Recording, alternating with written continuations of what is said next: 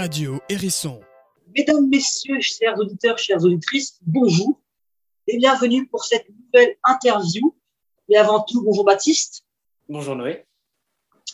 Et aujourd'hui, nous nous retrouvons avec un député, un député de Guyane, Monsieur Lénaïque Adam.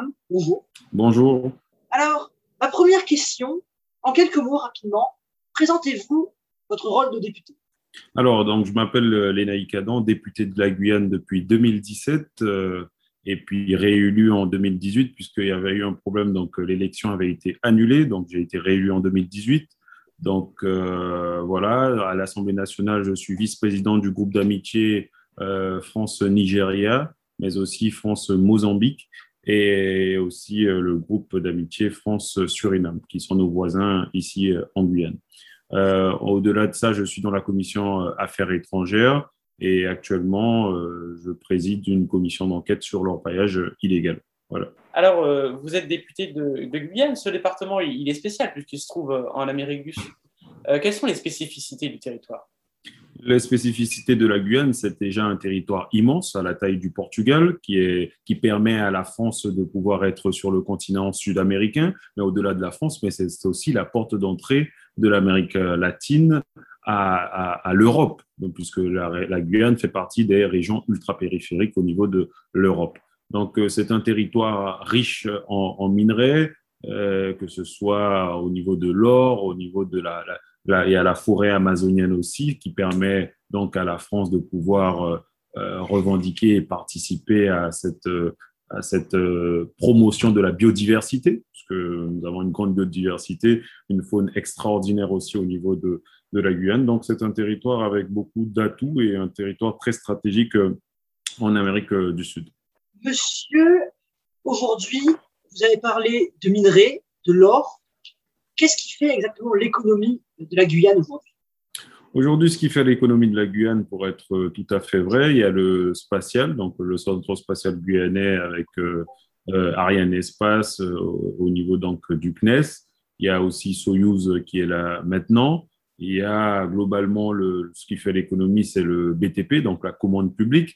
Et je pense que c'est la, la, plus grosse partie de, l'économie guyanaise. C'est un territoire pas encore vraiment instru, euh, industrialisé, pardon. Et donc, euh, on, est, on, a un peu de retard à, à ce, à ce niveau-là. C'est un territoire qui mérite d'être désenclavé, tant au niveau numérique, tant pour rendre le territoire attractif, donc parce qu'il y a beaucoup de communes isolées qui sont dans l'intérieur où on peut y aller seulement en pirogue, donc par embarcation, seulement en, en, hélicoptère, par avion.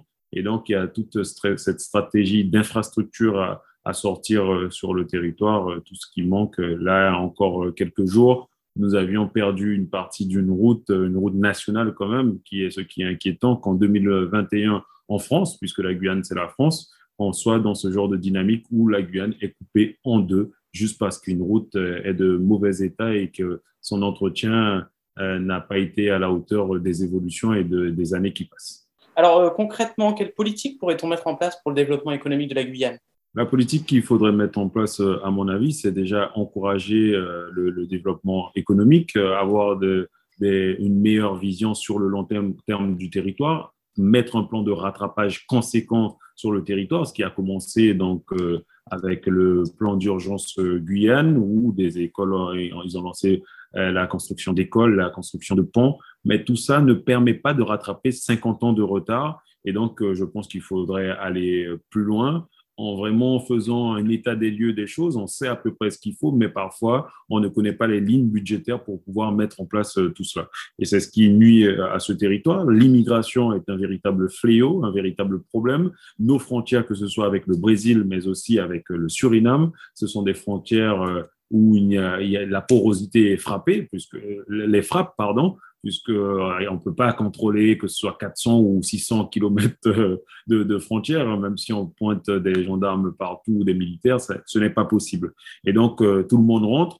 Les collectivités reçoivent des dotations globales de fonctionnement pour environ 10 personnes, mais au final, elles doivent s'occuper de 15 à 30 personnes, ce qui fait que les, services publics sont blindés. Euh, on ne peut pas se rendre à la poste et passer rapidement comme on le fait à Paris. Et il y a beaucoup de particularités, voire de particularismes régionaux qui doivent être traités. Et donc, euh, on se bat tous les jours pour aller dans ce sens. Aujourd'hui, est-ce que vous pensez que la Guyane est délaissée par les gouvernements successifs? Écoutez, je ne sais pas si peut-être par euh, l'État, effectivement, a une plus grande responsabilité et une implication qu'elle devrait mieux gérer, enfin qu'il devrait mieux gérer, puisqu'on parle d'État. L'État doit peut-être euh, se pencher davantage, mais aussi nos représentants.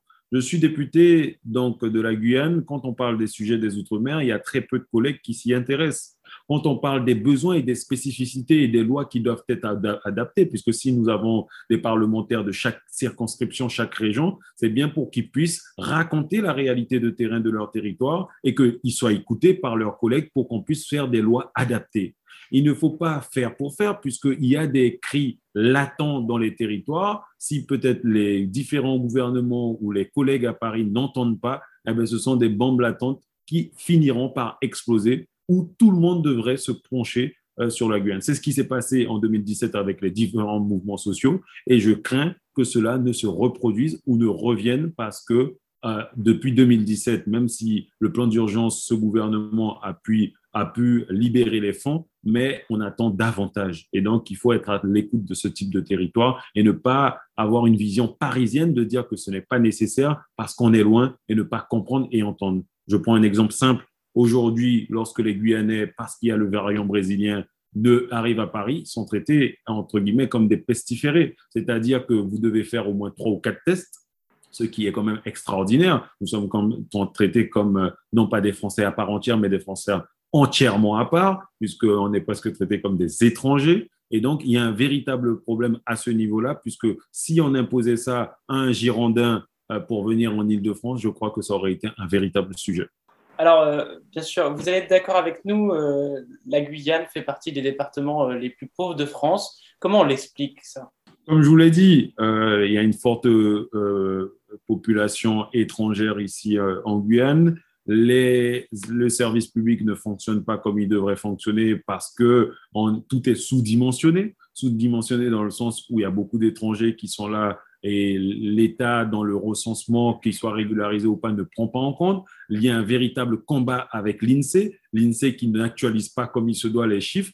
On, a en Guyane 6 000 naissances par an. La ville où je suis né, Saint-Laurent-du-Maroni, là où je me trouve, on est à 3 000 sur les 6 000 par an. Comment la, comment euh, l'INSEE ne peut pas actualiser au fur et à mesure les chiffres de cette manière? Ça ne se fait pas, donc les collectivités sont déficitaires. par l'État aujourd'hui je ne dirais pas que nous sommes délaissés, mais nous ne sommes pas assez entendus ni écoutés par l'État, malheureusement. Et quand on parle de nos, réalités, euh, je crois qu'il y a un problème de compréhension. Peut-être que s'ils mesuraient, s'ils comprenaient et s'il y avait un peu plus peut-être d'empathie, on, irait plus vite. Parce que parfois, euh, au-delà des ministres, mais puisque les ministres, les gouvernements changeront et l'État restera, les ministres, les cabinets parfois ministériels ne mesurent pas et ne comprennent pas les enjeux et donc euh, traitent les sujets de manière légère. Et parfois, on arrive à une dynamique où les élus euh, doivent être épaulés et soutenus par la population qui se lance dans une, dans, dans une certaine forme de révolution à travers les mouvements sociaux, ce qui devient nécessaire et qui est critique et grave dans le sens où le suffrage universel qui produit et qui fait ressortir et émerger des politiques n'a plus le poids face à une administration figée. Vous avez parlé de mouvements sociaux. Y a-t-il beaucoup plus peut-être qu'en métropole? Pas, forcément. Je pense qu'il y, a autant et certainement qu'il y en a plus euh, dans l'Hexagone euh, qu'ici euh, en Guyane. Mais en tout cas, ici, quand il y a des mouvements sociaux, c'est pour parfois demander un rectorat, c'est pour pouvoir avoir une université, c'est pour des choses basiques qui se passent naturellement dans l'Hexagone. Et nous, il faut qu'on puisse militer, mener des grèves, mettre des barricades. C'est quand même incroyable que ces choses-là ne se fassent pas naturellement, pour vous dire. Vous avez parlé de la pandémie vous avez parlé du variant brésilien. C'est vrai, aujourd'hui, en Guyane, nous avons la plus longue, frontière terrestre de France avec le Brésil. Euh, est-ce que le variant brésilien a-t-il eu un impact sur les courbes de l'épidémie en Guyane? En Guyane, je, vais être très clair. Il y a eu tous les variants euh, du, du, Covid ou de la Covid. Ça dépend de comment on veut se positionner. L'Académie française dit qu'on devrait dire la Covid puisque c'est une maladie. Il y a d'autres qui disent qu'il faut continuer à dire le Covid. Donc, on va, on va, on va, on va, utiliser les deux. Mais pour le moment, je vais m'arrêter sur le Covid. Le Covid, les, différents variants, il y en a 10 000 dans l'Hexagone, que ce soit brésilien, que ce soit sud-africain, que ce soit anglais, que ce soit indien. Il y a tout ça dans l'Hexagone. Jamais on a mis ce type de dispositif ou ce type de traitement que l'on impose aujourd'hui aux, aux, Guyanais. Et donc, quand il y avait le variant, parce que je suis convaincu qu'au moment où je vous parle, il y a beaucoup de plus de personnes dans l'Hexagone, euh, que ce soit en Ile-de-France ou dans toute la France hexagonale, qui, ont qui sont impactés par le variant brésilien. Pourtant, il n'y a pas de traitement euh, aussi sur, euh, enfin, ils ne sont pas aussi surtestés. Et pour aller plus loin, aujourd'hui, en France, il vaut mieux être effectivement touché par le Covid, donc contaminé, que d'être guyanais. C'est-à-dire, nous sommes guyanais. Le simple fait d'avoir la suspicion que vous, pouvez avoir le variant, vous êtes plus maltraité qu'une personne même qui a euh, le, variant parce que la police vient chez vous pour contrôler si vous êtes là. Ils viennent dans la nuit, ils ne respectent rien, ils vous insultent. Mais on dirait que c'est la Gestapo ou c'est une période d'un autre temps. Mais c'est terrible ce que vivent les Guyanais au moment où je vous parle. Donc, le variant, effectivement, il touche le territoire et, fait qu'il est beaucoup plus contaminant, il va beaucoup plus vite euh, et, tout. Mais ce n'est pas ça qui nous frappe le plus euh, ici en Guyane. Les choses se stabilisent et on va dans le bon sens. Aujourd'hui, le 11 mai, pour votre information, nous, on fêtera le, euh, une année que nous sommes déjà en, couvre-feu. C'est-à-dire que dans l'Hexagone, c'est arrivé en juillet ou je ne sais pas, en septembre, voire octobre. Eh ben, en Guyane, depuis le 11 mai, nous avons le couvre-feu, ce qui devient insupportable où les populations ne peuvent plus euh, supporter euh, cette démarche. la Guyane ne fait pas partie de l'OEA, l'Organisation des États américains. Euh, mais elle représente une superficie non négligeable euh, en, Amérique du Sud. Est-ce qu'on peut imaginer une entrée du territoire dans l'organisation d'ici quelques années? Écoutez, tant que la Guyane ne sera pas un pays, tant que la Guyane ne prendra pas une autonomie euh, dans le cadre de la République, on ne pourra pas se positionner dans ce type d'organisation. Toutefois, la volonté dans les institutions régionales, que ce soit la collectivité territoriale de Guyane qui émane de la fusion entre le département et, le, et la région, Tant qu'il n'y aura pas ce type d'autonomie au sein de la République ou d'indépendance pure et simple, on ne pourra pas se positionner dans ce type d'organisation où ce sont des États qui s'y positionnent. Mais l'appétit, l'appétence pour pouvoir y aller, que ce soit CARICOM, que ce soit toutes ces organisations euh, qui sont dans notre bassin de vie, nous voulons bien sûr nous positionner parce que nous pensons que nous avons un, rôle à jouer et donc c'est intéressant pour le développement et l'intégration régionale tout simplement pour notre territoire.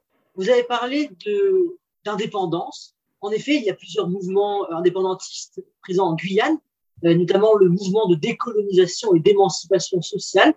Euh, tous ces mouvements souhaitent une indépendance de la Guyane.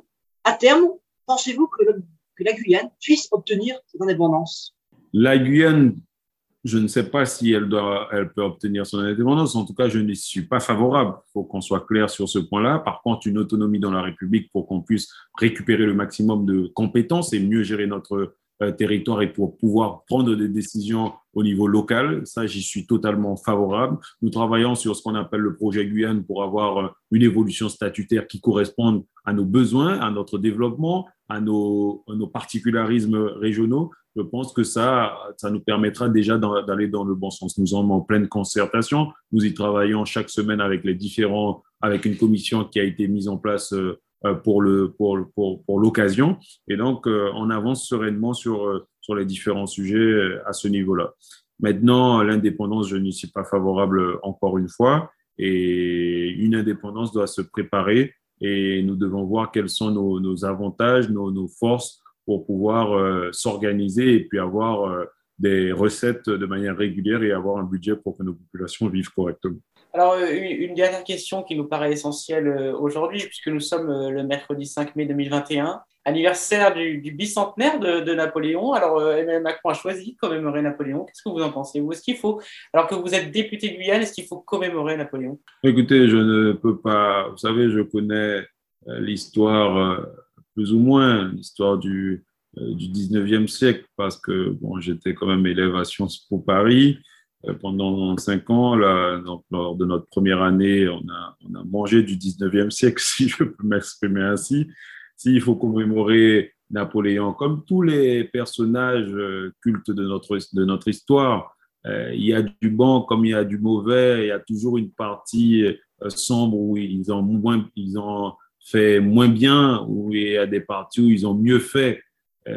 Donc, ça dépend de qui, qui veut. Pour ma part, je, ne, je n'ai pas commémoré, je n'ai pas eu de pensée particulière, ou peut-être que parce que la distance, et donc peut-être que c'est pour ça que je n'ai pas d'attache particulière mais je ne peux pas dire que le président se trompe en le faisant, parce que pour ma part, euh, j'ai pas de fait marquant qui puisse me choquer, mais à chaque fois, les historiens ou certains, ceux qui, les experts, recherchent des points qui effectivement peuvent nuire à l'image qu'on pourrait se faire de peut-être le Napoléon conquérant qui a fait, euh, qui dit que euh, impossible n'est pas français parce qu'il a la détermination nécessaire pour se battre pour notre pays, qui est le, le, le patriote et tout ça. Voilà, donc tout se discute et tout est relatif, ça dépend de qui. Merci, merci Monsieur Lenaï de nous avoir prêté euh, un peu de votre temps et de nous avoir accordé une interview. Merci. Nous nous retrouverons, vous pouvez donc euh, retrouver cette interview sur le site de notre euh, radio, le Arte Blog. Nous, nous nous retrouverons, nous, Baptiste, bien entendu, euh, très bientôt pour une nouvelle interview.